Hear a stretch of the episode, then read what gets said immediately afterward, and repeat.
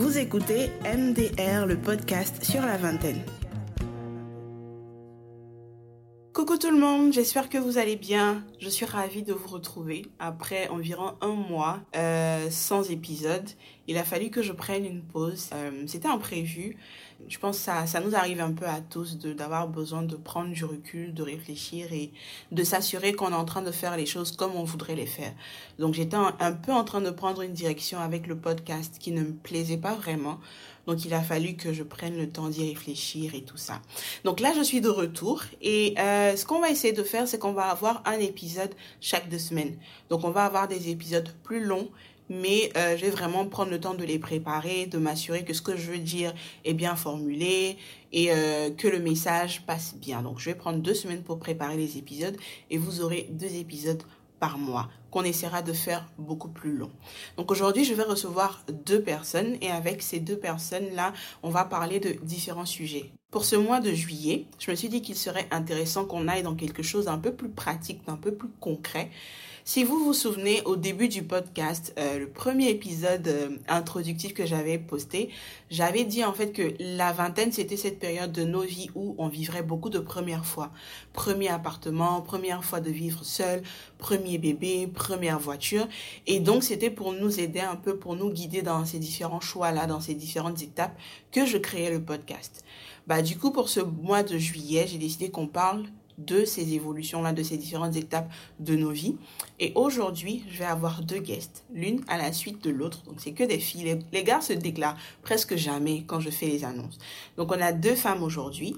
Avec la première, on va parler du premier appart. Donc, on va essayer de voir un peu quelles seraient les bonnes raisons pour décider de vivre tout seul, les démarches à suivre, ce qu'il faut prendre en compte, ce à quoi il faut s'attendre et tout ça.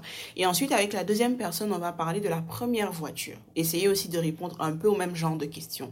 Donc j'espère que cet épisode-là vous sera utile. Et puis on commence maintenant avec la première guest. Bonsoir Myriam.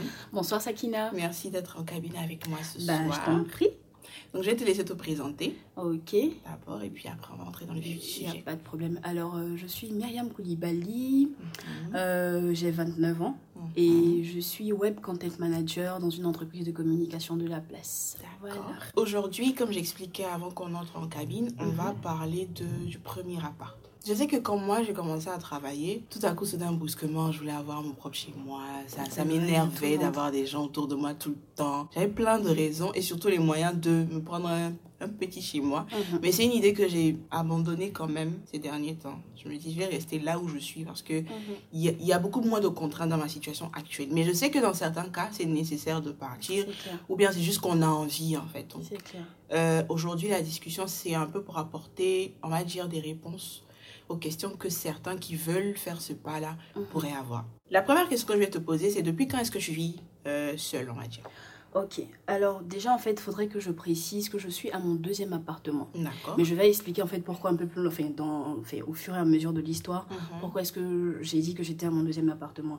Ça va faire, euh, ça va faire bientôt deux ans -hmm. que je suis, on va dire, je vis seule. Mm -hmm. Je vis sans mes parents, je vis comme une grande dans ma une maison et tout, comme une grande go, exactement et tout. Alors, on va dire que moi particulièrement mon cas est assez délicat. Mon cas, mm -hmm. il est en fait un peu différent de la plupart des jeunes, on va dire, de mon âge. Mm -hmm. Parce que généralement, en fait, en Afrique, c'est toujours lorsque tu te maries, pour une femme, généralement, oui, lorsque tu te maries, en fait, tu es maintenant à, à quitter tes parents, mm -hmm. à vivre dans ton foyer avec ton mari. Mais moi, ça n'a pas été le cas parce que euh, j'ai perdu mes parents très jeunes. Donc, j'ai perdu ma mère, j'ai perdu mon père à moins d'un an d'intervalle. Et euh, on va dire que le changement a été très brusque pour moi. Donc, j'ai quitté la maison de mes parents et mes grands-parents m'ont récupéré avec mon petit frère. Okay.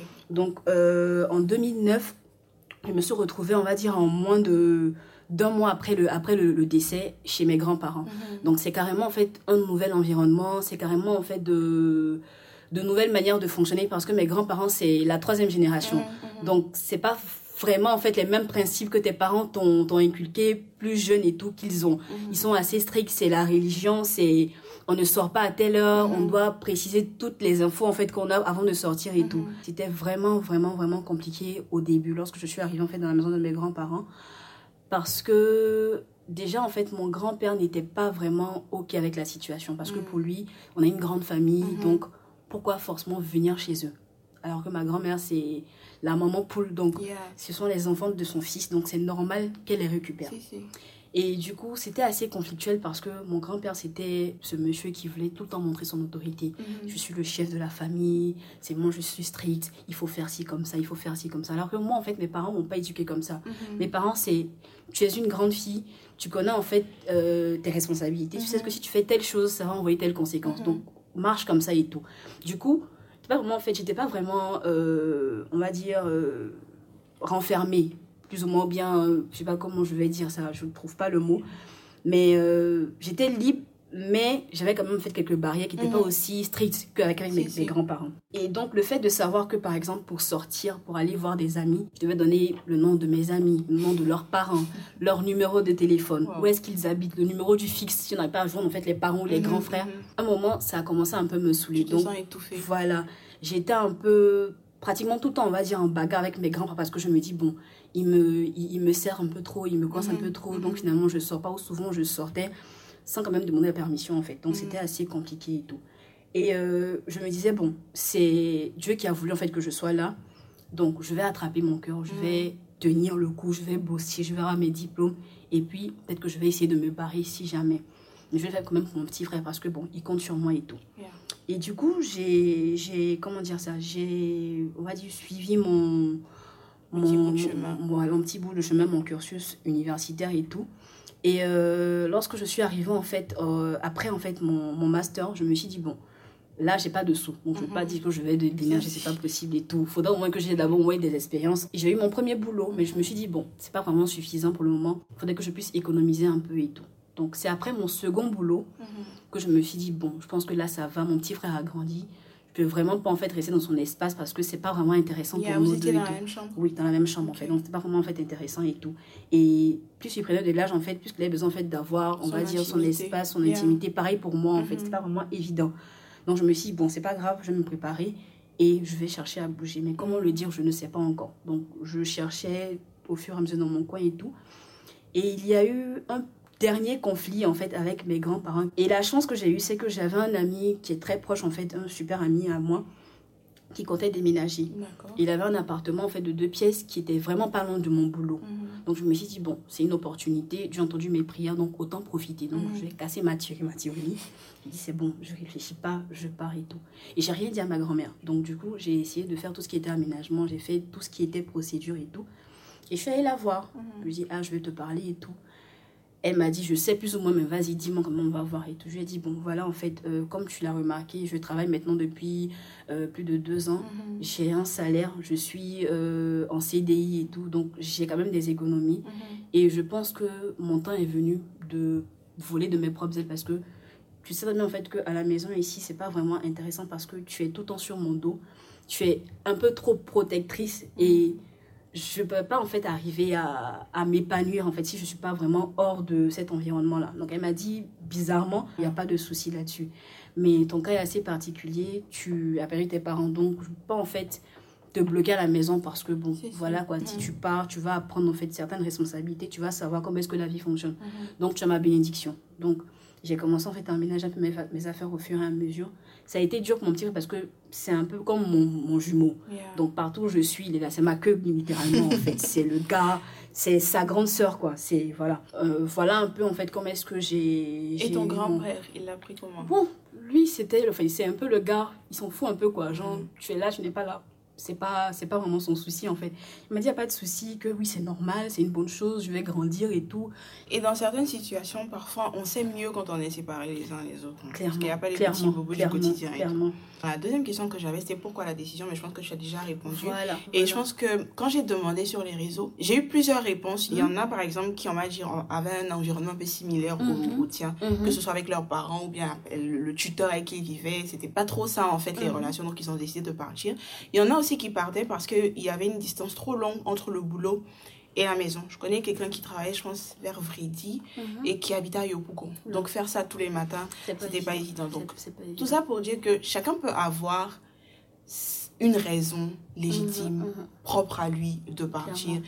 Mais c'est de vraiment se préparer avant. Il faut être vraiment prêt, mentalement et puis physiquement, enfin financièrement, je dirais mm-hmm. aussi, parce que c'est surtout ça en fait. Parce que à la maison chez tes parents, tu payes rien. C'est-à-dire que mm. tu manges, tu dors, tu peux allumer le climatiseur comme tu Même pour ceux qui contribuent, c'est pas la même chose. C'est pas hein. pareil en fait, parce que tu peux contribuer, mais c'est des petites enveloppes en fait. tu sais pas vraiment en fait ce qu'il y a au fond. Mm-hmm. Tu sais pas vraiment quels sont les sacrifices que tes parents ou tes grands-parents font. Mm-hmm. Et tu te dis, bon, tout va bien, tu peux économiser et tout, mais quand tu rentres dedans, c'est autre chose. C'est ça en fait. Je pense que c'est ça qui a fait que moi aussi j'ai désisté parce que j'ai vécu en griffe seule, mm, mais c'était mm. en cité. Je ne payais pas eau, je ne payais pas courant, je payais pas maison.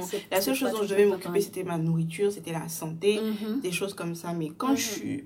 tu te rends compte que... Et puis après, il faut être réaliste. Il hein. ne faut pas déménager parce que tes amis ont commencé à déménager. Surtout pas. Vous n'avez pas, la même poche. Surtout pas. Vous n'avez pas les mêmes besoins. Et puis, il y en a un qui déménage, qui se disent non, ma famille est trop sur moi, j'ai besoin d'être seule. Et puis quand tu déménages, tu te retrouves à faire une petite dépression un changement de décor. C'est donc c'est vraiment compliqué, il faut réfléchir à la chose. Il faut, il faut mieux ça. En fait.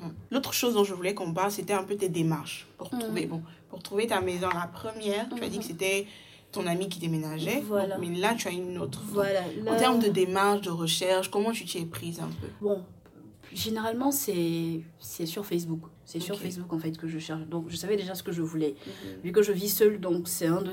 Généralement, j'aime pas tellement les studios parce que personnellement, je suis pas vraiment en fait à l'aise avec l'idée de manger où je dors. Je cherchais en fait déjà par rapport à la zone mhm. euh, où se situe mon, mon, lieu de travail. Donc je me dis, bon, je travaille dans telle zone, mhm. je dois chercher des maisons dans, enfin, dans, dans le même secteur. Donc, sur le premier critère, voilà, avoir quelque chose qui n'est pas très loin. Qui pas vraiment loin parce que ça te fait économiser en termes de transport et tout. Parce que tu peux pas payer le taxi, peut-être 500 c'est facile. Parce que au moment où j'étais, je payais euh, le taxi, euh, je crois que c'était 500 francs pour aller au travail. Mhm. Et le soir, généralement, 600 francs à cause des emboutages ou 1000 francs à tout casser. Donc, mhm. du coup, ça me faisait beaucoup économiser. Mhm. Donc, premier critère, en fait, c'est d'avoir déjà, on va dire, la localisation. Est-ce que tu veux un endroit, en fait, qui est proche de ton lieu de travail, si jamais tu travailles Est-ce que tu veux un endroit, en fait, où il y a pas mal de commerce autour Parce que ça aussi, c'est assez important. Avoir une pharmacie tout près, avoir une boutique, une boulangerie, un supermarché, c'est le minimum, en fait, à avoir. Avec deux, trois cabines, là, tu es tranquille, en fait. Parce que si tu es dans un coin assez reculé, c'est pas vraiment évident pour toi de faire tes courses et tout. voilà. Il faudrait que aussi l'endroit, on va dire, soit accessible à la, à la circulation. Parce que si c'est dans un endroit trop reculé, moi par exemple, mon boulot, c'est un boulot assez prenant qui me fait souvent rentrer tard, à des heures très tardives. Donc si je prends, en fait, si je prenais un endroit qui était vraiment reculé, avec le taxi, je suis pas véhiculé, mhm. ça va être hyper compliqué pour moi de rentrer à 1h du matin du mhm. boulot en taxi. C'est vraiment pas en fait safe. Donc je pense que c'est un peu, on va dire, les critères principaux qu'il faut avoir dans une recherche de, de, maison, d'appartement. Sur, et surtout dans le contexte où on a avec les inondations et autres, il y a mm. deux choses que moi j'avais notées déjà. Parce que mm-hmm. ma soeur, quand elle a déménagé la première fois, même dans la maison où on est actuellement, le réseau c'est très compliqué. Donc, je vais vous dire, quand vous allez faire les visites d'appartement, là, checkez votre ah, téléphone, checkez vos trucs, regardez s'il y a du réseau et tout. Ça, c'est vraiment, c'est vraiment chiant aussi, en fait. C'est mon travail. La deuxième chose, c'est comme on est en période d'inondation, et il faut, vraiment vérifier, il faut s'informer sur le quartier. Si vous pouvez même demander en termes d'insécurité, de, mm. Est-ce qu'il y a déjà eu des, des, vols, ce genre de choses dans le quartier et tout ça? Oui, parce que moi, par exemple, je, disais, je me disais, je vais habiter partout sauf à la Palmeraie parce que j'ai eu trop de mauvaises mm. expériences. En fait, j'ai vu en fait trop de, de, de catastrophes à la Palmeraie. Donc, je me dis, Palmeraie, là, je vais m'arranger en fait pour même pas que ça arrive moi. Parce que je me dis, non, tout sauf Palmeraie. Même si c'est aller à Angers, payer 2000 francs, c'est pas grave, mais Palmeraie, non, parce que déjà, en fait, je suis très, très fragile niveau santé. Donc, mm. quand il pleut comme ça, les immeubles sont remplis d'humidité. c'est pas intéressant. Donc, déjà, aussi, ça aussi, c'est pas, c'est un critère important. Fois les déménagements avec maman. Mhm. Presque toutes les maisons où on est passé, mhm. il y avait de l'humidité. Là même où maman, il y a le toit qui fuit. Oh là là, donc avec la pluie là. Donc il faut vraiment faire attention à ces détails-là. Et puis aussi, c'est vrai qu'on disait d'avoir un endroit accessible. Mhm. Nous, où on habite en ce moment, c'est au bord de, carrément au bord de la route. c'est une route qui est très fréquentée. Donc, si vous choisissez un endroit comme ça aussi, soyez prêts. Parce que nous, parfois, tu es couché à minuit et tu, entends les voitures, klaxonner, et puis ça passe là-bas. c'est vrai que c'est intéressant, quand tu sors le matin, tu n'as pas besoin de marcher dans voilà. un taxi, mais. il mhm. faut voir les deux côtés. Par exemple, moi, comme ça, on va dire, moi où j'étais, c'est pas vraiment, on va dire, au bord de la route, mais c'était peut-être, on va dire quoi, à maximum 50 mètres de la mhm. voie principale. Donc, c'est-à-dire que moi, en fait, j'étais à, j'étais à Bonuma, parce que j'étais dans le quartier. Mhm. Donc, du coup, il fallait juste que je marche juste un peu, et j'ai accès là-haut. Donc, à ce niveau, c'était assez paisible à mon niveau parce que c'était pas vraiment, on va dire, devant, on va dire, la route, il y a des Yeah. qui passent, c'était, c'était tranquille en fait. Donc déjà, faudrait au moins trouver un coin accessible aux Mhm. voitures, aux taxis et tout, mais pas forcément sur Tu la route. tu sens tu en même temps les, les sont là, non. Ok, euh, l'autre chose dont je voulais qu'on parle, c'était niveau finance. Mhm. Qu'est-ce qui serait selon toi un pourcentage raisonnable de, de ton salaire ou en tout cas de tes revenus que tu aurais à consacrer à tout ce qui est maison, euh, nourriture et autres? Parce que je me dis, l'idée aussi n'est pas de vider vos poches chaque Non, mois en clair, fait dans ça. Donc si tu gagnes, je sais pas, 300 000 francs et que les dépenses de ta maison doivent te faire 250 000 francs dans le mois, oui. À un moment donné, ça va commencer à Mhm, t'énerver. Donc, mhm. quel serait selon toi, on va dire, un pourcentage raisonnable? Déjà, on va dire en termes de pourcentage, je peux pas te dire parce que moi je suis pas très forte en maths déjà et je suis très nulle en maths. Donc, le mot de pourcentage là. Mais on va partir sur la base du quelqu'un peut-être qui gagne, je dis n'importe quoi, peut-être 300 000 francs par mois. Moi, ce que je vais peut-être lui conseiller, parce que je suis pas vraiment experte, vu que je suis encore novice en la matière, je vais lui dire en fait de ne pas euh, chercher une maison avec trop de. Pas si je dois dire commodité, mais comment je peux, je peux dire ça Avec trop, trop de, de pièces ou trop de. Oh, je trouve pas. I mean, quand ton, ton revenu est. Voilà, tu vas pas les prendre en trois pièces. Si Yeah, tu as 300 yeah, tu vas pas les yeah. prendre en trois pièces. Surtout Donc, que tu n'en as pas besoin. C'est clair en fait. Tu vis ce dont tu te dis, bon, ok, d'accord. Il me faudrait quoi en fait comme pièce? Mhm. Une chambre, peut-être à la limite. Une petite cuisine juste Mhm. pour chauffer deux, trois plats. Et puis un petit salon. Si tu peux pas, tu prends carrément une chambre. Chambre, tu rentres en même temps, tu dors là. Entrer coucher. Entrer coucher tranquillement en fait. Donc avec 300 000 francs, tu peux avoir, on va dire, un, un, un appartement de deux pièces en fait à 100 000 francs. C'est possible d'avoir en fait. Mhm. Parce que moi j'étais, je vais le dire en fait, je payais 110 000 francs. Mhm. Donc ça allait, ça allait, voilà, par, par rapport à mon salaire, ça allait largement et tout. Donc faut déjà, on va dire, voir déjà par rapport au loyer. Parce que en plus du loyer, il y a le volet transport. Donc Mhm. déjà, tu te dis, par exemple, si je gagne 300 000 francs, faudrait que mon, mon loyer soit de 100 000 francs, entre 80 et 100 000 francs. C'est raisonnable en fait, comme truc. Donc, vu que tu vas payer tout ce qui est hum, avance, caution et compagnie, donc tu as encore du temps pour pouvoir économiser, on va dire pendant deux mois au moins, Mhm. le temps de pouvoir recommencer en fait à payer un loyer et tout. Donc, ça, c'est déjà pour le loyer. Donc, tu te dis que dans les 300 000 francs là, tu épargnes déjà 50 000 francs tous les mois. On Mhm. part sur cette base là. Donc, il te reste 250 000 francs. Donc, si tu payes un- un- une maison à 100 000 francs, le loyer il te reste 150 000 francs. Tu vas pas manger le caviar, tu vas pas manger écrevisses tous les jours.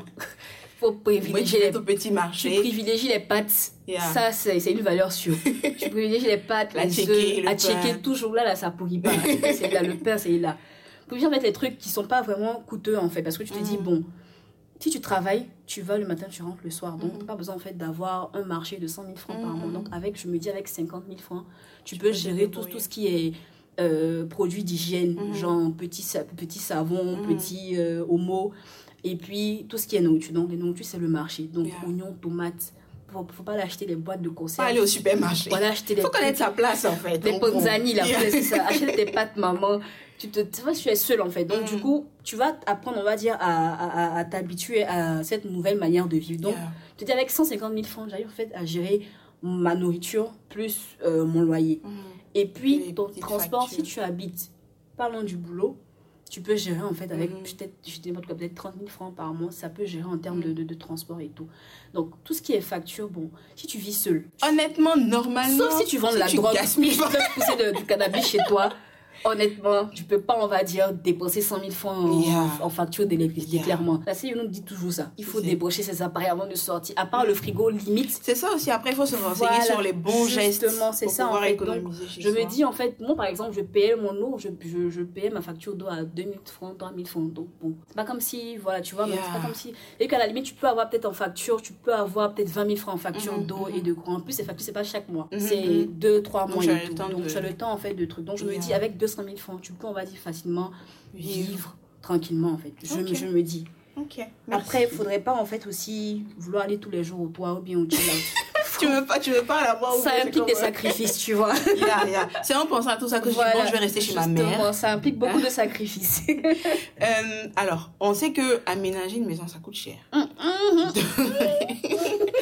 Donc, ce que je vais te demander maintenant, c'est. Généralement, on dit de faire commencer petit. Ouais. Donc, quelles sont les, on va dire, les- choses de première nécessité Mhm. que tu dois avoir chez toi? Tu n'es pas obligé d'avoir toutes les, toutes les lampes chez toi. Non, non. Faut surtout pas. Bon, moi, je vais déjà partir de mon expérience parce que moi, on va dire, lorsque j'ai récupéré l'appartement de mon ami, Mhm. il m'a donné l'appartement avec ses meubles. Donc, Il est gentil, hein? C'est Faut que je me fasse des amis. Franchement. donc j'ai rien, rien à acheter en fait. J'ai tout récupéré à la maison pour déposer. Le lit, c'est pareil en fait. Mhm. Donc à ce niveau, j'ai vraiment pas eu de soucis. Du coup, c'est comme si j'avais juste en fait à acheter euh, le frigo et la gazinière. Donc moi, ce que je conseillerais aux gens, si tu veux rentrer dans une nouvelle maison, que tu n'as pas tout ça en fait, Mhm. commence par tout ce qui est nécessaire. Déjà là où tu vas dormir, il faut déjà penser à ça. Si tu- Yeah. tu n'as pas en fait de Au lit. moins ton matelas. Déjà, commence par acheter un matelas. Mhm. Pas besoin d'avoir un lit monté en bois, je sais Mm. pas, bois de chêne, mais bois de quoi. Laisse Mhm. tomber. Prends juste un matelas, tu te débrouilles avec le matelas pour le moment. Ça, c'est déjà important. Quand tu vas dormir, tu vas devoir manger. Donc, Yeah. pas obligé de prendre un- une gazinière avec fou, tout ça. Non. Tu peux juste prendre un réchaud à la limite. yeah. Pour commencer, en fait. faitout. Donc, commencer déjà, en fait, par qu'est-ce que je, où est-ce que je vais manger, en fait, et puis où est-ce que je vais dormir. Mhm. Donc, tu as la cuisine, tu peux prendre un tout petit frigo. Tu peux pas obligé de Mhm. commencer avec un frigo de deux battants. Bon, Surtout qu'il y, aura rien dedans. juste tes boîtes de sardines. Donc, clairement, tu prends un petit frigo, en fait, tranquille, pas Mhm. trop compliqué, avec deux, trois étages. Mhm. Tu es tranquille, en fait. Donc, déjà, c'est juste dormir, manger pour commencer. Ok. Télévision, c'est pas vraiment nécessaire. Moi, je trouve pas.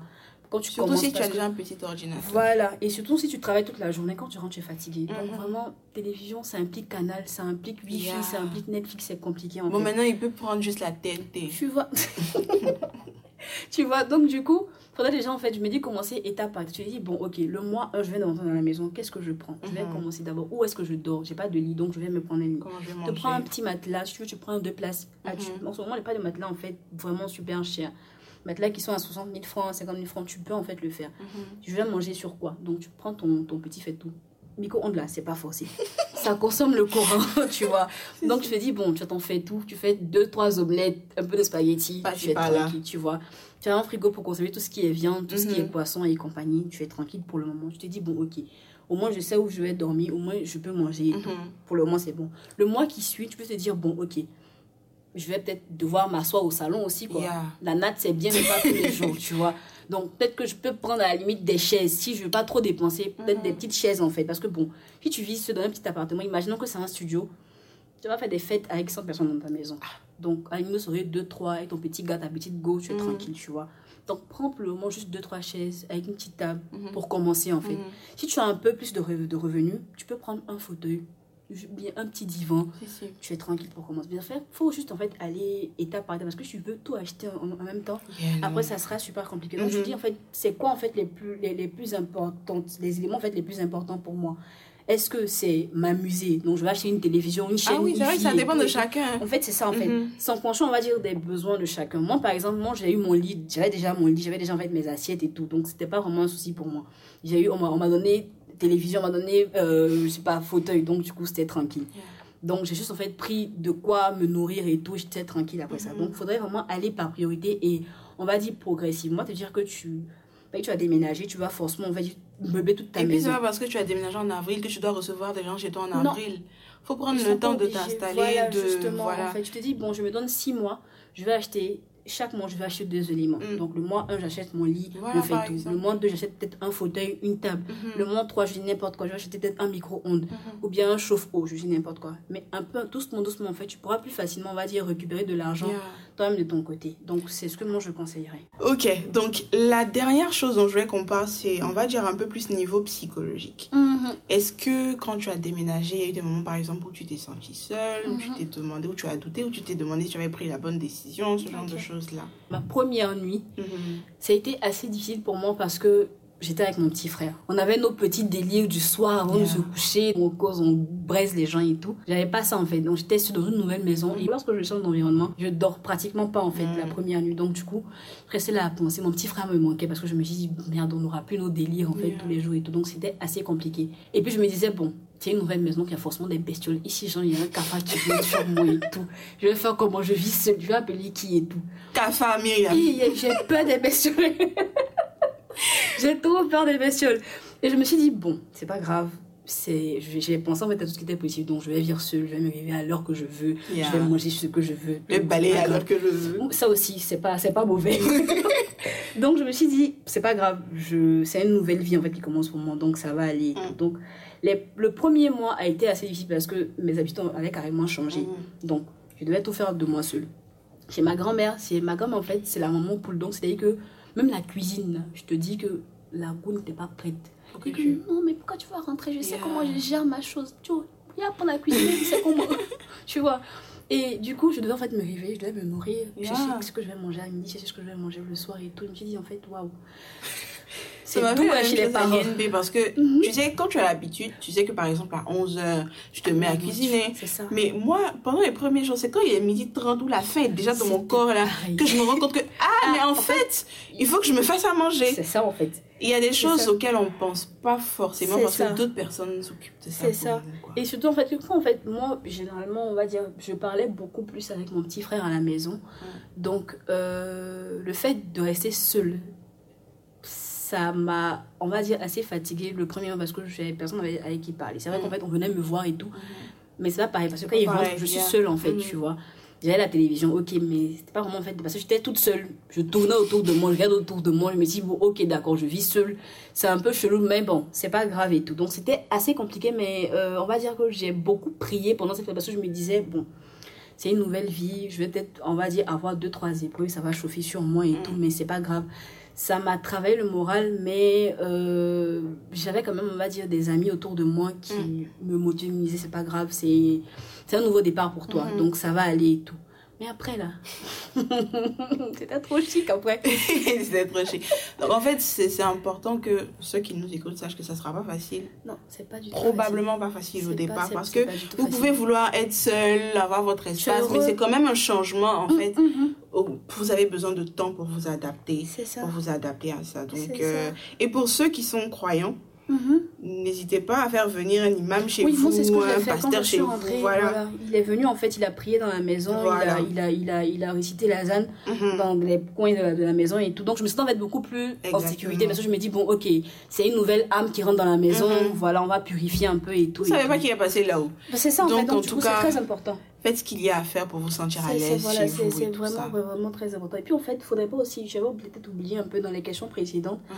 dans le choix de la maison, il faudrait aussi poser des questions par rapport au voisinage. Mhm. Moi, en fait, j'ai déménagé un peu à cause de ça. Parce que, euh, en dehors du fait qu'il y avait de l'humidité dans la maison où j'étais, donc Mhm. ça me rendait beaucoup malade, j'avais en fait deux types de voisins.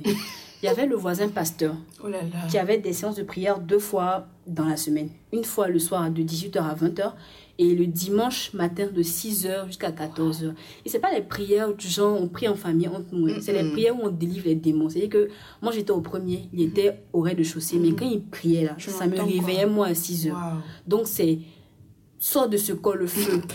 Et puis c'est genre, il a une grosse voix, donc il Mm. parlait fort. Et apparemment les gens se sont plaints, mais on dirait qu'il a un petit pouvoir qui fait que Mm. voilà quoi. Et le deuxième voisin, lui c'est le gars en fait, il aime beaucoup téléphoner devant ta porte.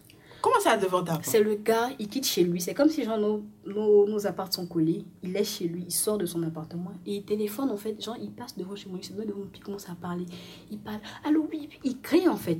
Tu es sûr qu'il voulait pas te faire passer un message? Parce que c'est pas je pense, parce que je sais pas, en fait, soit c'est de la mauvaise éducation, soit c'est c'est juste Il y a un qu'il voulait, truc. me- je voulais en fait juste me, me, me, me faire chier. Yeah. Parce que souvent, en fait, je me vais plus demander est-ce qu'il peut parler de moi? Parce que je dors, en fait. Donc, il faudrait aussi voir ce côté de monde. En fait, s'il n'y a pas peut-être de pasteur ou de personnes qui prient parce Ou d'animaux. ou d'animaux en fait qui vont ou de bébés en fait bon bien quoi ça va je me dis bon c'est des Un enfants c'est pas de leur faute Mm. tu vois mais des personnes qui sont âgées qui sont matures doivent savoir que lorsqu'on vit en communauté il y a un minimum de respect de l'autre en fait à avoir tu Mhm. vois donc il faudrait aussi ne pas oublier ça donc je tenais à préciser ça D'accord, ok. Mhm. Bon, moi je pense qu'on arrive au bout de la discussion. Je sais pas Mhm. s'il y a des choses que tu veux dire. Euh, peut-être je vais peut-être dire aux gens que enfin, ce que je peux dire c'est que faudrait pas se dire que lorsqu'on lorsqu'on déménage ou lorsqu'on quitte ses parents c'est c'est la porte ouverte à une nouvelle vie pleine de débauches Ah, ah. pleine de je fais ce que je veux et Yeah. tout. Moi, je me suis dit ça. Moi aussi, on m'a dit ça parce que moi, j'avais des parents qui me disaient Mais tu vas déménager seule, pourquoi Et tout, toi, tu es une femme. Yeah. Qu'une femme, c'est pas faire? normal. Qu'est-ce qu'on va penser de toi? Mm. On va te penser que tu es une dévergondée parce que tu vis seule. Tu vas Mm. ouvrir la porte à tous les garçons. Je dis En fait, ça dépend de chacun. Chacun sait ce qu'il cherche dans la vie. Chacun, en fait, sait où il veut aller, en fait. Mhm. Je te promets que j'ai déménagé, même pour sortir, pour aller m'amuser, pour rentrer l'Allemagne. Je me dis, et que souvent je sors, je vais juste rentrer chez moi, puis me coucher pour dormir Yeah. parce que je suis fatiguée. On se dit que non, si on déménage, on va faire des fêtes, genre de, de 18h jusqu'à 18h non-stop, on va faire la bamboula et tout. Alors que c'est pas ça, parce que je te dis en fait, quand tu sais que tu dois payer une facture, une facture chaque mois, bien tu dois Yeah. payer un loyer et tout, Yeah. mine de rien, en réfléchis à fait, deux ça fois te recadre genre naturellement et tout, tu vois. Et il faudrait pas, comme tu l'as dit, plutôt suivre en fait, parce que A a fait telle chose, je dois faire pareil en fait, parce que c'est en fonction non seulement de l'expérience, du vécu que tu as eu en fait, Mm. et aussi du fait que tu, tu sois véritablement prêt, on va dire, parce que c'est un gros che- cheminement, on va dire ça Mm. comme ça, parce qu'il y a le volet psychologique, il y a le Mhm. volet spirituel, Mhm. il y a aussi le volet financier, parce que si tu commences là, c'est vrai comment on m'a dit, si tu pars, que ça chauffe au revenu, Faut revenir, mais c'est compliqué. il y a une dignité, c'est un peu bizarre. Tu te dis, tu vas revenir, on est, Hmm, ça va pour ça, c'est un peu bizarre. Donc, il faut être vraiment prêt à se dire que si je pars, c'est pour de bon et c'est Mhm. genre jusqu'à ce que, voilà, quoi, tu vois. Et il faudrait pas euh, se précipiter parce que c'est c'est la pire des choses à faire parce que tu te dis, tu vas juste le faire parce que tu as envie de déménager alors qu'il y a beaucoup de paramètres à prendre en compte. Mhm. faut te dire que voilà, il faut que j'ai assez d'économie, assez de réserves pour, on va dire, prendre un appartement que je peux payer chaque mois. Parce que si ça chauffe, je vais pas aller pleurer chez mes parents pour dire, pardonnez, prêtez-moi telle somme. Et surtout économiser parce que du jour au lendemain, vous pouvez perdre votre source Voilà, justement, parce que le, le travail n'est pas garanti, en Mm. fait, surtout ça. Il faut en parler. Quand en fait, le moment arrive de, de, par- de parler de ça à ses parents, il faut pas aller sur, euh, euh, comment on dit ça, sur le conflit. Il faut pas aller dire, bon, ok, je m'en vais et tout. Mm. Il faut leur faire comprendre, en fait, que tu es capable de, De- pouvoir assumer ses responsabilités. Et te dire que, voilà, je vais partir, c'est vrai. Ça veut pas dire, en fait, que je vais devenir la maison close d'Abidjan. Ou bien je vais devenir la wo qui fait les fêtes tous les jours. Yeah. Je vais partir parce que j'ai décidé en fait que je voulais me responsabiliser. Mhm. Je me dis en fait, parce que moi, on va dire mes parents, c'était les gens de personnes en fait qui, pour eux, peu importe que tu sois fille ou garçon, en fait, tu es amené à faire les choses tout seul à un moment de ta vie. Mm. Donc, même si tu veux, faut partir là. Tu as besoin en fait de, de, de- on va dire d'attendre en fait d'être dans un foyer pour pouvoir Mm, dire, mm, te former mm. sur certaines choses. Là, là, il sait comment on fait, on fait marcher. Donc demain, si on veut me couper là, je saurais en fait, tu vois. Donc, faut, faut te dire en fait que genre, si je pars, c'est parce que voilà, j'ai décidé en fait d'être responsable, de pouvoir apprendre à gérer, euh, à gérer mes propres finances, Mhm. de pouvoir, on va dire, connaître mes priorités. Mhm. Est-ce que l'amusement en fait est plus important que les factures que je vais payer dans un ou deux mois? Est-ce que si je j'allume le chauffe-eau, ça va pas augmenter ma facture alors que ce mois, si je dois acheter telle chose, Yeah. c'est vraiment en fait beaucoup de calculs. Donc, il faudrait vraiment prendre le temps de s'asseoir, de réfléchir, de peser les pour et les contre, se dire pourquoi est-ce que je veux partir? Quels sont les bons points? Qu'est-ce que ça va m'apporter de positif Mhm. Si je pars pas, qu'est-ce que je gagne? Si Mm. je pars, qu'est-ce que je gagne? Et c'est lorsqu'on est sûr, en fait, vraiment sûr, c'est-à-dire que financièrement, physiquement, mentalement et tout, d'avoir tous ces bons points-là cochés. On se dit, bon, ok, c'est bon, j'ai mes réserves, même si je dépense telle somme pour euh, Yeah. acheter, enfin, pour payer une caution et tout, je sais que j'ai- de l'argent, enfin, on va dire, en, en réserve et tout. Donc, faudrait pas se précipiter, surtout, sur, surtout Oh, pas. Une chose, Mhm. quand vous allez visiter les, les maisons avec les gens, que Mhm. vous payez caution, donc à vous donner facture, donc à vous donner, Donc, il faut... please, I beg, ça, please. Parce que lorsqu'on voit en fait des annonces généralement sur les, les, les pages de Facebook et tout, tu appelles le gars, vous avez Mhm. visiter. Souvent en Mhm. fait, l'appartement peut-être mm, ça c'est déjà en fait acheté, c'est c'est Oui. déjà donné à quelqu'un en fait. Donc faudrait prendre le temps en fait de prendre la pièce même du gars même qui t'a vendu la maison, Exactement. faire des photocopies. Mhm. Tu lui Nous, une un photo. reçu avec sa signature, Voilà. de téléphone, une Voilà. photo, tout ce que tu peux vérifier bien en fait. Pose des questions Et même quand fait, vous êtes dans la maison, que vous payez voilà. Euh, chaque mois, gardez bien les reçus. Parce que ma soeur a eu un problème comme ça avec son ancienne maison, où apparemment le jeune homme qui était délégué pour venir prendre l'argent, là, il Mhm. donnait les reçus des gens, mais il reversait pas l'argent. Tu vois ça. Il disait que les gens payaient ça, pas. Il Donc, c'est ça qui l'a sauvé. Il faut vraiment garder, avoir en fait le contact aussi de, du propriétaire. Yeah. Parce que le, le démarcheur, lui vient juste te montrer la maison. Quand tu as, tu, as, tu as décidé de prendre la maison, lui, il a sa part, il finit, il part. En fait. Mhm. Et s'il y a un souci, tu n'as pas le numéro du propriétaire, c'est un peu compliqué en fait. Mhm. Parce qu'il faudra en fait te dire que dès que tu as un souci, il y a les travaux là qui ne me, qui ne me, enfin, qui ne me reviennent pas en fait. C'est-à-dire que c'est pas à moi de, les faire faire. en fait. Mhm. Par exemple, l'humidité et tout, c'est pas mon travail. Donc il faudrait s'arranger en fait à ce que le propriétaire là vienne voir en fait. S'il y a un truc qui va pas en fait, il doit tout régler. Il faut que tout soit clean avant de rentrer. Se dire bon ok c'est bon la maison est déjà là et puis je Oui, il faut faire un état des lieux. Il faut, Faut faire- regarder est-ce que voilà. la plomberie marche, est-ce que l'électricité marche. Parce que moi par exemple dans mes visites quand il pétait comme ça dans mes visites c'est du genre je vais tirer la chasse d'eau pour voir, je vais ouvrir le robinet pour Yeah, voir. il faut faire tout Je ça. vais ouvrir pour voir. Si- N'ayez pas si- peur qu'on vous voilà. trouve trop pointilleux, Même pas, en quoi. fait, si tu vois une tâche, tu vas toucher pour voir, tu vas regarder de plus près, qu'est-ce que c'est? Mhm. Qu'est-ce que c'est là? Qu'est-ce qui s'est passé Est-ce qu'ils vont faire des travaux? Il faut poser des questions, il faut être vraiment curieux. Et puis, il faut être minutieux parce que tu te dis, eux, en fait, ils, leur boulot, c'est de vendre. Exactement. Donc, ils vont pas vont te dire tout ce qui cloche avec la non, il n'y maison. a rien, tout est propre, c'est parfait et tout. Alors que quand ils vont finir de récupérer l'argent, en fait, tu seras sûr de compte que, ah, en fait, il y a un souci avec le tuyau, le, le WC ne marche pas, ou bien, euh, apparemment, mon voisin de, gauche, de, de gauche, là, en fait, c'est un gars qui aime faire la fête. C'est assez compliqué, en fait. Donc. Il y a beaucoup de paramètres à prendre en compte et c'est pas une décision qu'on prend du jour au lendemain. Donc, il faudrait vraiment, on va dire, faire attention. Si possible, c'est de personnes qui sont, on va dire, assez aguerries. Mhm. Donc, de tontons, de tantis, Mhm. d'amis même si possible, en fait, qui ont déjà déménagé et qui voient un peu comment ça fonctionne, en fait. Parce que moi, par exemple, mon ami, pour mon deuxième déménagement, il m'a accompagné plus ou moins. Donc, du coup, j'ai eu besoin de visiter. J'ai dit, bon, j'ai trouvé tel coin. Il m'a demandé c'est où, c'est dans Mhm. quel endroit? Je pense que tu peux facilement avoir un taxi et tout et tout. Donc, c'est tous ces paramètres-là, il faut vraiment, il faut vraiment, on va dire, euh, regarder avant de vraiment sauter. C'est une très belle expérience, je vais pas le mentir, c'est une super expérience, mais il faut vraiment être prêt, quoi, à, à- à y aller. Ok, d'accord. Merci voilà, beaucoup, voilà. Myriam. Y a pas de souci. Deuxième partie de cet épisode, euh, je reçois Aïchata et ensemble on va parler de, de la première voiture. Je vais te laisser te présenter. Je suis Aïchata, contrôleur de gestion et conformatrice d'une boutique en ligne de vêtements pour femmes, Qui s'appelle Nissaz. Ok. Et euh, je suis passionnée de, du Japon, de, d'entrepreneuriat et de lecture. D'accord, ok. Avec Myriam, on a parlé du premier appart. Pourquoi la décision de partir, de vivre seule? Comment ça s'est fait? Est-ce que ça a été compliqué, ce genre de choses Donc j'aimerais qu'on ait un peu la même discussion, toi et moi. Déjà, comment est-ce que tu as pris et pourquoi est-ce que tu as pris la décision? Au départ, c'est pas une voiture que je voulais acheter. À vrai dire, je voulais voyager. Donc, quand j'ai commencé avec euh, mon boulot actuel, je voulais voyager. Après, je me suis dit, ok, je vais investir après la première année. Mais en fait, vu euh, la boutique en ligne qu'on a lancée, on a voulu euh, faire les livraisons nous-mêmes, au fait, pour être en Mhm. contact avec les clientes. Et aussi, mon activité professionnelle fait que je descends tard, en fait. Donc, Mhm. euh, 21h, 22h, je descends tard. Donc, c'était plus facile, au fait, d'avoir une voiture. Quand l'opportunité pour l'investissement a capoté, je me suis dit, bon, euh, il faut que j'investisse dans autre chose, au fait. Mhm. Donc, c'est pour ça que j'ai pris une voiture, parce que c'était plus facile concernant mon boulot et Mhm. puis mon activité entrepreneuriale. D'accord, ok. Et quand tu as pris la décision, est-ce que tu as... Quelles sont les démarches, on va dire, que tu as suivies pour trouver la voiture, pour payer, tout ça? Pour trouver la voiture, c'était pas compliqué. Qu'est-ce que je faisais Je partais sur Facebook, Mhm. je partais sur les sites, euh, les, les pages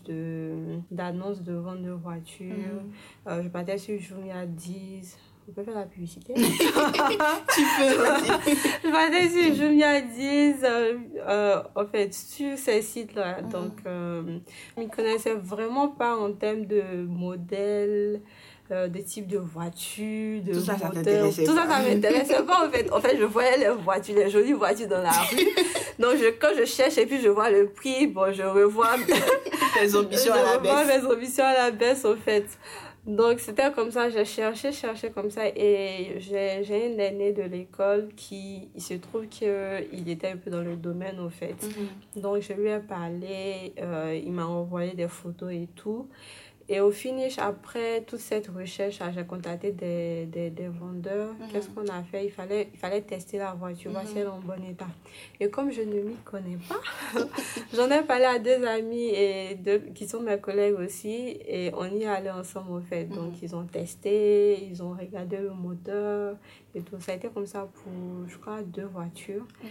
Et au finish, c'est la voiture d'une ancienne collègue, au fait, que j'ai pris. Oui, oui. Donc, euh, c'était c'était plus simple, au fait, avec elle, parce que euh, j'avais un peu plus confiance. Mhm, Et mhm. puis, elle n'a pas utilisé longtemps la voiture, donc c'était encore en bon état. Et en termes de paperasse, qu'est-ce qu'il y a eu à faire, si tu t'en souviens? Ah, ok, je vais Mais dire ce qu'on quelqu'un d'autre a tout fait pour je vais dire ce qu'on doit faire normalement parce que j'ai été assez négligente en fait avec la, la paperasse. Euh, ce qu'on a fait, on a fait l'acte euh, de vente là Mhm. et un contrat, le montant avec la photocopie des pièces. Et après ça, il fallait faire la mutation. Donc, euh, aller au Kipus, euh, euh, renseigner, il y a un formulaire, Mhm. renseigner le formulaire, Mhm. aller à la mairie pour faire euh, valider ça, aller à la police aussi, Mhm. et puis repartir au Kipus déposer pour, euh, pour faire la mutation. Je me souviens plus trop du prix, ça doit être aux alentours du 20 de 23 000 pour le type de voiture que j'ai refait. Ok. Donc, c'est un peu ça les formalités. Mais comme j'ai été assez négligente, je pas encore fini. Sérieusement En fait, euh, le temps, quand j'ai récupéré le premier formulaire, le temps que j'ai rempli, je fasse la paperasse, ça arrive au Kipus, ils m'ont dit qu'ils ont changé de formulaire. Donc, Ah. j'ai dû recommencer encore. Entends-nous, on n'aime pas ça. Les tu coups à gauche, tu coups à droite, et puis après on dit non, il faut recommencer encore là. Ok, d'accord. Au moins, ça va permettre aux autres personnes de mieux se, se préparer. Mhm. En termes de. Je sais pas si on peut parler oui. Combien ça t'a coûté, tout ça. Est-ce que tu t'attendais à ce que ce soit à ce prix-là, ou moins cher, ou plus cher? Euh, ok. Quand je faisais les recherches au départ, j'avais pas vraiment un budget en tête, au fait. Mhm. Donc, j'avais l'argent de mon investissement qui était là. Et vu que les voitures que je visais étaient vraiment trop chères pour moi, j'ai fini par chercher en fonction des prix, au fait. Donc, euh, pour le modèle que j'ai vu euh, sur les conseils de, de, de mes deux amis, Mhm. vu le modèle, la durée d'utilisation, euh, j'ai une Toyota Aygo. Les Mhm. Toyota sont réputées de, de, de, de bonnes voitures. Les Mhm. pièces sont assez accessibles, au fait. Je dois dire le prix Si tu peux, si tu veux pas, il n'y a pas de problème. Non. Ou tu donnes une, un intervalle. Ouais, voilà. je, je l'ai eu entre 2, 5 et 3 millions. Donc, euh, oui, c'était ça. Je pense avoir fait un bon investissement. Je pense vraiment avoir fait un bon Ça fait investissement. combien de temps que tu l'as? pratiquement 3 ans. Wow, ok. On, on Et- va dans, dans, dans les 3 ans et j'ai Mhm. pas fait de grosses réparations. Ok. Pas du tout. Donc, ça a été une bonne chose de apprendre avec, avec quelqu'un de confiance, en fait. Exactement, en fait. Et tu as mentionné un truc qui est, qui est important, c'est l'accessibilité des pièces de la voiture. J'entends Mhm. ça beaucoup quand les gens parlent de voiture. N'allez pas prendre, tu vois, moi, une Chevrolet ou un truc. Après, vous allez vous casser la tête. Pour changer les pièces. parce que si, si c'est pas accessible, je pense qu'ils vont, ils doivent faire importer ou que ça sera Oui, vraiment cher, Ça fait. sera trop de tracas. Voilà, donc euh, c'était vraiment une aubaine d'avoir cette marque-là. Et on m'a dit qu'elles étaient plus chères, au fait, les, les Toyota, justement à cause de ça. Et parce que les gens pensent qu'on va les acheter pour en faire des taxis. Ah, Généralement, je ok. sais pas si tu as remarqué. Oui, oui, la plupart des taxis sont des des Toyota. Voilà. Donc, euh, les gens ont tendance à, à, à faire ça un peu plus cher, en fait. Aïe. Non, parce que je vais gagner l'argent avec la Eh, voiture, donc tu me la c'est pas vends plus cher. ok, euh, je pense que tu as déjà répondu un peu à la question, mais je voulais qu'on parle un peu de ton bilan avec, de ton expérience avec la voiture en fait. Comment est-ce que ça s'est passé sur les trois ans D'accord. Au départ, j'habite à Yopougon. Ça, c'est... Déjà la circulation, c'est un autre niveau. Ça, c'est une grosse précision. J'habite à Yopougon, je ne savais pas conduire avant. Donc, il a fallu apprendre avec mon papa. Mhm. Et quand j'ai maîtrisé un peu, j'ai pu prendre l'autoroute moi seule. Euh, C'était tranquille parce que je sortais très tôt et je rentrais très tard. Donc, il n'y avait pas d'embouteillage. Je faisais tout pour, pour, pour éviter les embouteillages, en fait. Et euh, je veux dire, au départ, je ne l'utilisais pas beaucoup, en fait, parce que je l'ai pris pour des, pour des raisons très, précises. très euh, spécifiques. Donc, euh, quand je sais que je ne peux pas durer au bureau, je ne prends pas. Quand je sais que je n'ai pas de course à faire pour le business, je ne prends pas, en fait. Donc, au boulot, on a un cas d'entreprise que je prenais assez souvent. Mais après, je commençais à m'habituer au fait à rouler avec et c'est quand même agréable. C'est beaucoup agréable au fait de rouler. Je suis habituée à ma voiture, à ma petite voiture. Et Donc, donc j'ai commencé à m'habituer quand je sors, je vais partout avec au fait. Donc, euh, c'est assez agréable. Sur les trois années, j'ai pas, j'ai pas eu beaucoup de soucis. J'ai eu qu'un accrochage avec un bus une fois. Mais bon, plus de peur que de mal. Ok. Quand vous commencez à conduire, c'est que vous faites. Tu as appris, tu as appris avec papa. Je me demande en fait, parce que je vois tellement de gens en train de conduire sur leur téléphone ou en train de conduire qui n'ont pas leur ceinture de sécurité. Je ne sais pas si c'est un truc qui, qui vous prend quand vous commencez à conduire. Ça, je me dis, quand tu es passager encore, moi quand je monte en voiture avec quelqu'un qui n'a pas sa ceinture, je veux parler. Mais tu es concorde de parler. voiture. Tu peux pas trop parler.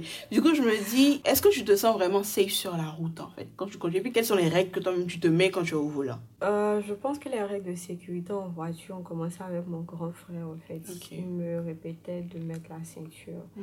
Je sais pas, je me souviens plus des images, mais je sais que ça a commencé avec lui. Et après, dans les deux entreprises où j'ai été, il y a un réel focus sur euh, la sécurité.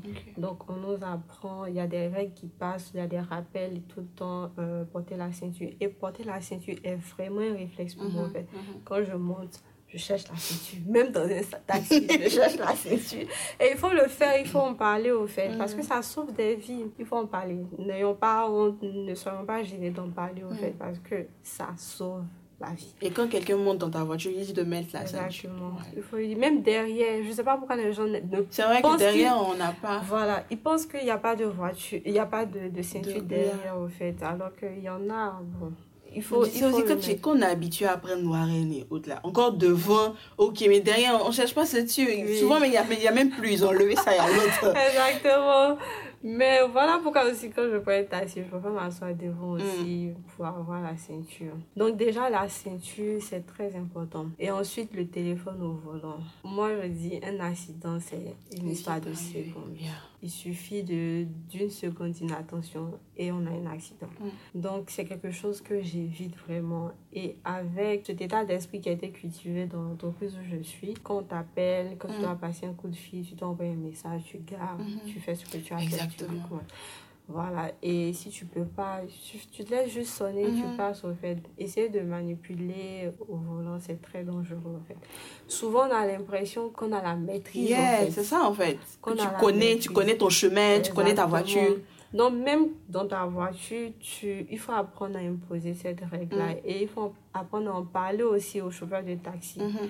Parce que euh, ça arrive qu'eux aussi manipulent. Mhm, Ils disent, mhm. mais je dis, tu payes. Hein. Maintenant, quand ils font ça, Donc, je en dis, parler. chef, si c'est important, il faut garer sur le côté de la. Quand tu vas finir, mais il dit qu'il n'est pas encore fait mes enfants. hein. Qu'est-ce veux faut qu'on Exactement. Parfois, on a du mal à parler parce que tu as peur aussi de la réaction en face de l'autre. Je sais qu'il y a une amie qui a dit ça au chauffeur.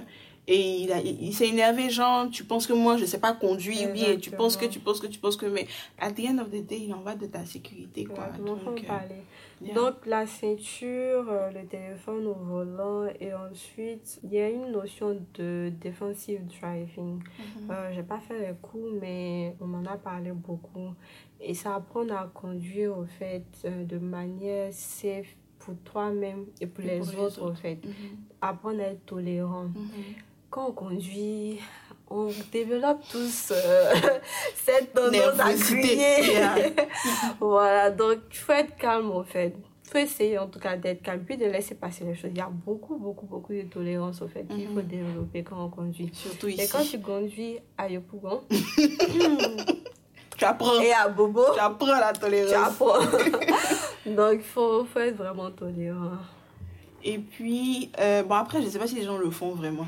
Déjà, au niveau du téléphone, je voulais dire, il n'y a pas que le téléphone qui peut vous distraire. La dernière fois, j'étais dans un Ouibus Mhm. et je te jure que la moitié, plus de la moitié du chemin, le chauffeur a passé son temps à compter son argent. Et à un moment donné, il était tellement concentré que le bus, le bus partait en fait sur, sur la droite. Et on était là, en fait, on était trois personnes, trois, quatre personnes à avoir remarqué, mais aucun d'entre nous n'a pu parler. Mais j'étais choquée. C'est que tu peux pas. On dirait qu'il y avait un problème de compte en fait. Parce que je l'ai vu manipuler sa machine plusieurs fois. Mhm. Et puis, il compte son argent pendant qu'il est en train de côté. Mais faut attendre, tu arrives à la gare. Même si c'est pour tous nous bloquer dans le bus, être sûr que tout le monde a payé avant qu'on ne descende. Mais ça vaut pas la peine que. J'étais vraiment choquée. parce que C'est la première fois que je voyais un chauffeur de bus le faire en fait. En général, c'est les, c'est les chauffeurs de taxi qui font ce genre de choses-là. Donc, c'est de vraiment. Et puis, j'ai un ami. Déjà, lui, il déteste mettre la ceinture. Ivan Dimitri, ah non, moi, je parle de toi. il est en voiture. Une fois, il était en voiture. Et puis, il dit. Il n'avait pas mis sa ceinture. Il dit, mets ta ceinture. Il dit, non, ça me coince, ça me fait ceci. Il dit, il faut mettre ta ceinture, mets pas ta ceinture là. Il veut couper le contact. Et il sait que je suis folle. Je ne vais pas le faire. Mais je l'ai managé ou sinon menacé comme ça jusqu'à ce qu'il mette sa ceinture, en fait, tu vois. Donc, c'est à nous aussi, à côté, de parler. Puis, pardon, c'est pas quand vous conduisez que vous allez être multitâche. Je conduis en même temps, je, je fais ma playlist, je conduis. Moi, j'ai trop peur. Ça arrive, ça Donc, arrive, euh, mais c'est vraiment quelque chose qu'il faut éviter. En fait. Yeah. Et puis, je sais pas, ça, c'est peut-être un truc de chez les, chez les Occidentaux. Je pense pas que ça arrive vraiment ici. Mais je vois souvent dans les films les gens qui sortent de leur voiture puis qui condamnent pas. Genre, juste parce que je vais à la boutique ou juste parce que je vais à côté, je ferme pas, en fait. Faites attention. Je sais pas, je pense que. C'est pas à toi que ça va arriver. Mais il y a, il y a une amie qui me racontait la dernière fois que son frère, genre, il voulait faire le malin avec sa voiture, en fait, tu vois. Donc, il a laissé. il est descendu de la voiture. Non seulement il n'a pas fermé, il était, genre, il était à côté, il parlait au téléphone. La portière est ouverte, la clé sur le contact. Je veux- il veut montrer que.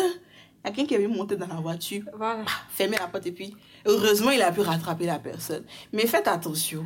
Non, mais ça va pas le C'est vrai que ça, arrive peut-être à une personne sur 100, mais quand même, quoi, faites attention. Non, ça va pas le sens. Et puis, autre chose, est-ce que tu t'es déjà retrouvé être le chauffeur du groupe parce que tu avais une voiture?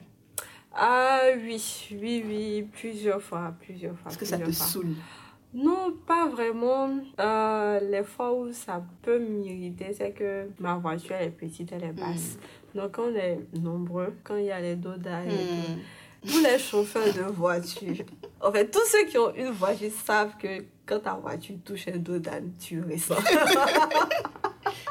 tu le ressens. touche. Voilà, mais à part ça, ça me dérange pas. Comme je l'ai dit, j'ai Ok. j'ai fini par aimer euh, La conduite. la conduite. Ok. et- Parce que c'est un truc, moi généralement j'ai un peu de scrupules à demander. Nous on est piétons, nous on prend bara, bus, tout ça. Mais parfois, nous qui demandons, là, il faut savoir aussi quand demander et puis quand ne pas demander. Tu sais que parfois la personne est fatiguée. Tu vois, vous n'allez pas vraiment dans la même direction, mais tu veux quand même que parce que tu n'as pas. Donc, Non, mais moi aussi, j'ai été piéton. Tu sais, je, je, tu nous comprends. je comprends parfaitement. J'ai eu plein de collègues qui me déposaient pas Mhm. loin de chez moi ou carrément devant, Devant chez moi. Oui, ça donc, euh, même quand je suis fatiguée, je, je passe, je dépose la personne le plus proche de chez elle, au fait. C'est important. Et puis, bon, je pense qu'on perd rien, en fait. On perd rien. En tout cas, Mais déposez-nous, les cocos, s'il vous plaît, ne me demandez pas de partir à Yamsokro avec ma voiture. On va prendre le car. C'est vrai que pouvoir se débrouiller à Abidjan et puis faire de longues distances, là, c'est pas Ah pareil. non, hein. J'aime pas les longues distances. J'aime conduire, mais il y a le car. À la là, limite, si vous, vous deux dans la voiture, vous savez conduire, que vous pouvez vous relayer, encore ok. Mais franchement, et il y a une chose dont je parlais tout à l'heure, quand tu disais que tu aimes conduire, ça m'avait pensé au carburant, Mhm. au coût du carburant. Toi, ta voiture ne consomme pas, je suppose. Non, pas beaucoup. Donc, c'est un truc auquel il faut faire attention aussi quand vous choisissez votre voiture. Exactement. J'avais quelqu'un qui adore les voitures, qui allait se prendre une telle voiture, une grosse voiture, mais sa voiture consommait, je pense qu'il payait, qu'il payait pas 60 000 francs de carburant chaque deux semaines. Wow. un truc comme ça. Encore si tu as les mains de ta politique, ok, Ouais. mais vraiment faites attention à ce genre de choses-là. Si, si, il faut faire très attention dans le choix de la voiture. En fait, c'est vraiment très important parce qu'après la voiture, il y a des dépenses qui arrivent en fait. Mhm. Donc, tu vas payer l'assurance, le carburant, les petites réparations, beaucoup de dépenses. Donc, c'est important de choisir. N'oubliez pas votre assurance. Aussi, je vais dire, trouvez un bon mécanicien aussi. Oui, Parce que eux, on dirait qu'ils embobinent vraiment beaucoup les gens. Par recommandation, peut-être. C'est beaucoup par recommandation. En fait, le mécanicien que je vois, c'est celui de mon grand frère. Mon papa le connaît. En fait, tout ce qui est réparation, je passe par mon papa. Parce qu'il il répare vite les Yeah. pannes et tout, donc il s'en occupe en fait. Mais ce sont des personnes de, de confiance et voilà. Parce qu'il y a beaucoup de personnes qui malmènent, qui, qui dupent, donc il faut vraiment Parfois, il te dit qu'il a changé une pièce alors qu'il ne l'a pas changé. Exactement. Donc, je ne sais pas si tu as quelque chose d'autre à ajouter par rapport à ça. À se préparer à une voiture en fait. Mhm. Euh, moi, au départ, j'avais pas l'intention d'acheter une voiture. Donc, mon agent était là et j'ai acheté la voiture. Mhm. Mais quelque chose que je ne conseillerais pas, même bon, après, chacun vit sa vie comme il veut, c'est de s'endetter pour avoir une voiture, en fait. Parce que la voiture, c'est pas Mais terrible. la plupart des gens le font. Peut-être Surtout quand tu es c'est- pressé. Peut-être que c'est parce que moi, la dette à la base. Et on est deux. On est je deux. passe à rappelle que même pour demander à des gens, à, genre à mes parents ou à mes soeurs, je sais que je vais rembourser, je sais que je peux rembourser, mais je n'aime pas. Ça, c'est un. Et puis par rapport au côté religieux de la Oui, chose. oui, oui, oui. Je me rappelle que euh, une fois j'avais demandé sur Twitter comme ça. J'ai demandé aux musulmans. J'ai dit sachant que, hein, sachant que, on veut, on veut tous avoir une voiture, acheter une maison, mais on n'a pas tous, on va dire, soit la patience d'économiser pour investir, pour avoir assez, Mhm. soit euh, même les moyens financiers, même en fait. Donc, beaucoup d'entre nous se tournent vers. Moi, j'ai peur de ça, très honnêtement. Ouais. Encore quand c'est avec des gens que tu connais même, il y a déjà problème. Imagine avec une institution, tu vas aller prendre un prêt. Moi, j'ai très peur de ça. Donc, Aïcha Dieng ne vous conseille pas. Oui, je- Mais- déjà parce que c'est pas un bien dont la valeur augmente au fil des années, en Mhm. fait. Parce que tu ne fais que dépenser dessus. Ça Tu ne fais que dépenser et ça se déprécie, en Mhm. fait. Donc, peut-être que c'est pas les arguments valables pour vous. En tout cas, moi, Le je mieux, me serais si vous avez un petit jet, soit vous économisez, vous êtes vraiment patient, soit vous investissez, vous fructifiez votre argent Exactement. pour pouvoir acheter. Moi, j'ai ma collègue, c'est, je crois que c'est son père qui a acheté et puis elle a remboursé à son papa. Donc, si vous avez la possibilité de faire ça aussi, I mean, profitez. L'argent, là, c'est pour nous. La descente de génération en génération. Euh, ok, donc euh, s'il n'y a rien d'autre à ajouter, on va mettre fin à cet épisode. On a parlé de premier appart et on a parlé de première voiture. Et je pense qu'il y a des points similaires qui sont ressortis dans les deux discussions. Par exemple, le fait que tu aies cherché, tu beaucoup cherché sur les réseaux sociaux. Est-ce que Myriam m'a dit qu'elle faisait aussi regarder sur Facebook pour les appartements et tout ça? Le fait d'avoir une sorte de soutien des gens autour de soi. Donc, des gens qui vont te recommander un endroit où acheter ta voiture, mais qui vont aller regarder avec toi, qui vont visiter l'appartement avec toi. Et puis surtout être pointilleux. Quand le moindre versement que vous faites à qui que ce soit, un reçu. Si vous pouvez avoir une copie de la pièce de la personne, une photo de la pièce de la personne, faites-le. Renseignez-vous. N'hésitez pas à être pointilleux parce que c'est votre argent.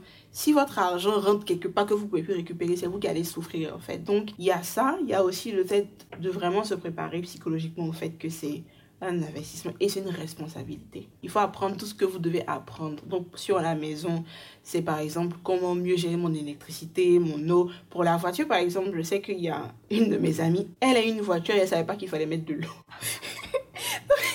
Donc la voiture a chauffé quelque part sur elle en route là-bas. Donc c'est vraiment que ce soit la maison ou euh, la voiture, renseignez-vous. Qu'est-ce qu'il faut faire euh, au jour le jour? Quelles sont les précautions à prendre en fait? Il faut checker vos pneus. Ma sœur, elle faisait pas. C'est toujours ma maman qui allait faire gonfler les pneus, checker est-ce qu'il n'y a pas de. Donc il faut vraiment apprendre les gestes à avoir par rapport à cette nouvelle responsabilité-là que vous avez. Et puis, euh, bah, je pense que c'est un peu tout. Et puis surtout, ne faites pas parce que les gens autour de vous ont fait. Please, I beg. Si tu es à Bonoumet, que tu travailles à la 2, tu pas vraiment besoin de voiture. À moins que tu aies des activités extra qui font que, comme euh, Aïcha, tu as une entreprise dont tu fais les livraisons et tout ça. Mais n'allez pas faire les choses juste parce que les gens autour de vous font quoi. Parce que quand vous allez souffrir après, ils vont pas cotiser avec vous. C'est ce que moi j'avais à dire pour conclure ce podcast. J'espère vraiment qu'il vous aura aidé. Et puis, on se retrouve dans deux semaines pour un nouvel épisode.